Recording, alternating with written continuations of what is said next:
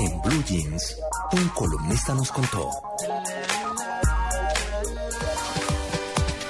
Los oyentes de Blue Jeans saben que a mí me encanta Luis Noé Ochoa, su columnista del tiempo que tiene una, eh, pues una columna, por supuesto, que se llama El Arca de Noé, donde siempre escribe sobre diferentes temas.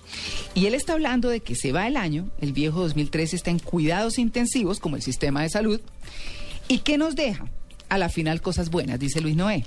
Por ejemplo, por andar entre buñuelos, natilla y villancicos, casi pasa inadvertida esa actitud de magnanimidad y desprendimiento que tuvieron los congresistas.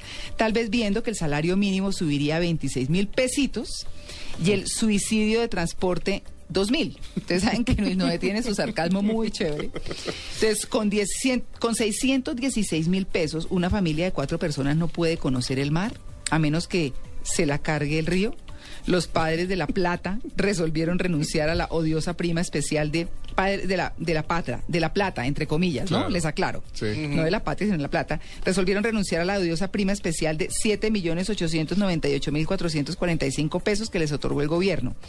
Como dijo el senador con nombre de conductor de bus urbano, Agapito Rico, donde hay justicia no hay pobreza.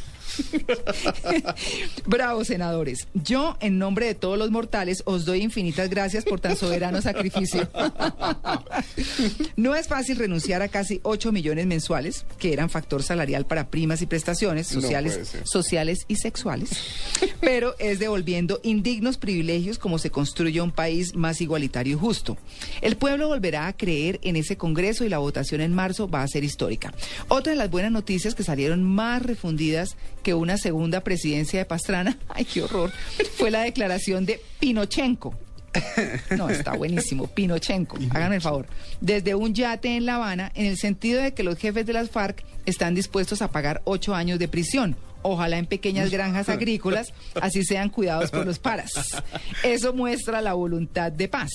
Ellos se quieren dedicar a cultivar, no sembrarán tomate, no sembrarán tomate el país tomate el país como, como expresión, ¿no? No sembrarán tomate el país, que ya no les dio, gracias a nuestro glorioso ejército. A ese cultivo les importa Lulo. Dijo Pinochenko, casi poéticamente, que quieren sembrar la paz por una Colombia campesina donde se pueda volver a pescar de noche.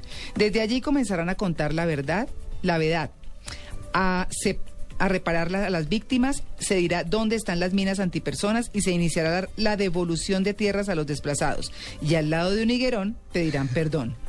La paz será negociada, más cuando también, según me dijo un pajarito, el querido expresidente Uribe en una cena de Año Nuevo a la que invitará al presidente Santos, donde le servirán conejo a la mermelada.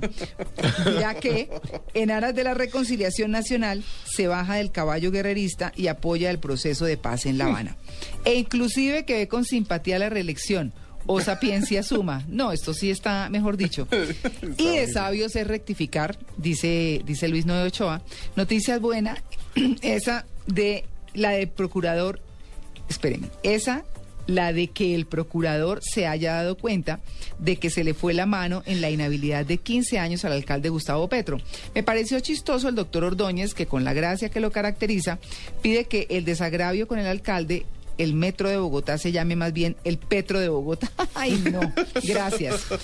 Y a su vez, Petro, que ya es pluma de New York Times, comentó que ha sido injusto y autoritario con los taurinos y que devolverá la plaza de Santa María para lo que fue construida, los toros. Y hasta en tono jocoso, dice que anda cantando, yo quiero ser torero, ole. Otra noticia grande es la salida de Messi del Barcelona y el esfuerzo que hará el nuevo técnico español de Millonarios, señor Lilo, por traerlo para el equipo azulillo. Joder, chavalillo. Y aunque se dijo que regresa Hernán Torres, sería un golazo. Este sería el ideal de país, aunque algo así suene loco. Tiene un principio de paz, de justicia, de equidad, de que los odios personales y políticos sean uno de los muñecos para, para las quemas de Año Viejo. Son utopías, queridos lectores, pásenla por inocentes, que hoy es el día, perdón por las bromas y les deseo un feliz año. Como dice Ahora Uribe, la paz sea contigo. Ahí está entonces don Luis de Ochoa.